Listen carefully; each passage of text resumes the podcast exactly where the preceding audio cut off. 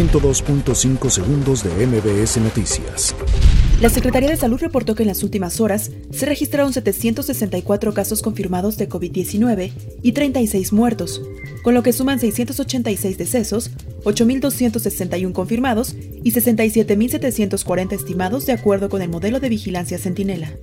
El presidente Andrés Manuel López Obrador dijo ser consciente de que muchos mexicanos están padeciendo los efectos de la cuarentena.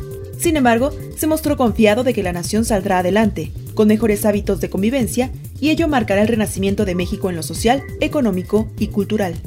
La Secretaría de Salud, en conjunto con la Secretaría de Relaciones Exteriores, informó del arribo del cuarto vuelo con insumos médicos procedentes de China.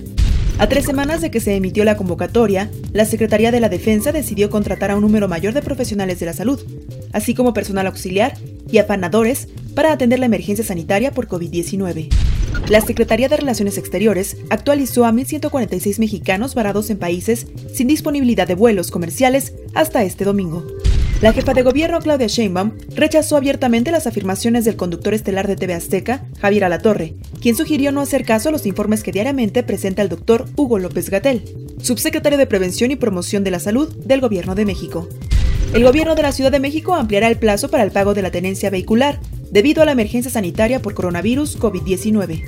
El gobernador Silvano Aureoles anunciará este lunes que Michoacán entrará en la fase de aislamiento total para personas que no realizan actividades esenciales, ante el registro de 17 muertes y 127 contagios de coronavirus.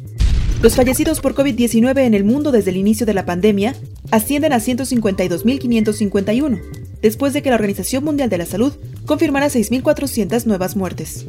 102.5 segundos de MBS Noticias.